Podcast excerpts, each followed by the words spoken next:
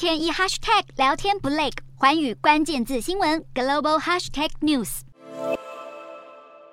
二十四号，美国国会参议院以六十五票同意、三十三票反对通过枪支安全法案。民主党宣称，这是近三十年来第一项重大的枪支安全法案，将会加强对二十一岁以下购枪者的背景调查，同时补上了所谓的“男友漏洞”，让家暴者难以规避枪支购买的禁令。而这一回之所以能够闯关成功，是因为有十五名的共和党籍参议员也投票支持，外界更预期接下来众议院也将跟进通过。更被视为是全美步枪协会罕见吞败，却与同一天美国最高法院的表态立场大为矛盾。二十三号，美国最高法院大法官以六比三推翻了纽约的枪支管制法，等于裁定美国人有权在公共场所携带枪支用来自我防卫。而这是二零零八年美国最高法院裁定人民有权在家中保有枪支之后，针对美国宪法第二修正案的又一重大裁决，等于是扩大了拥枪权，恐让更多人合法带枪。不止引发纽约州和加州等地方州长谴责，美国总统拜登也痛批是违背常识。然而，美国枪击案频传，今年以来更已经有超过八千人死于枪口之下。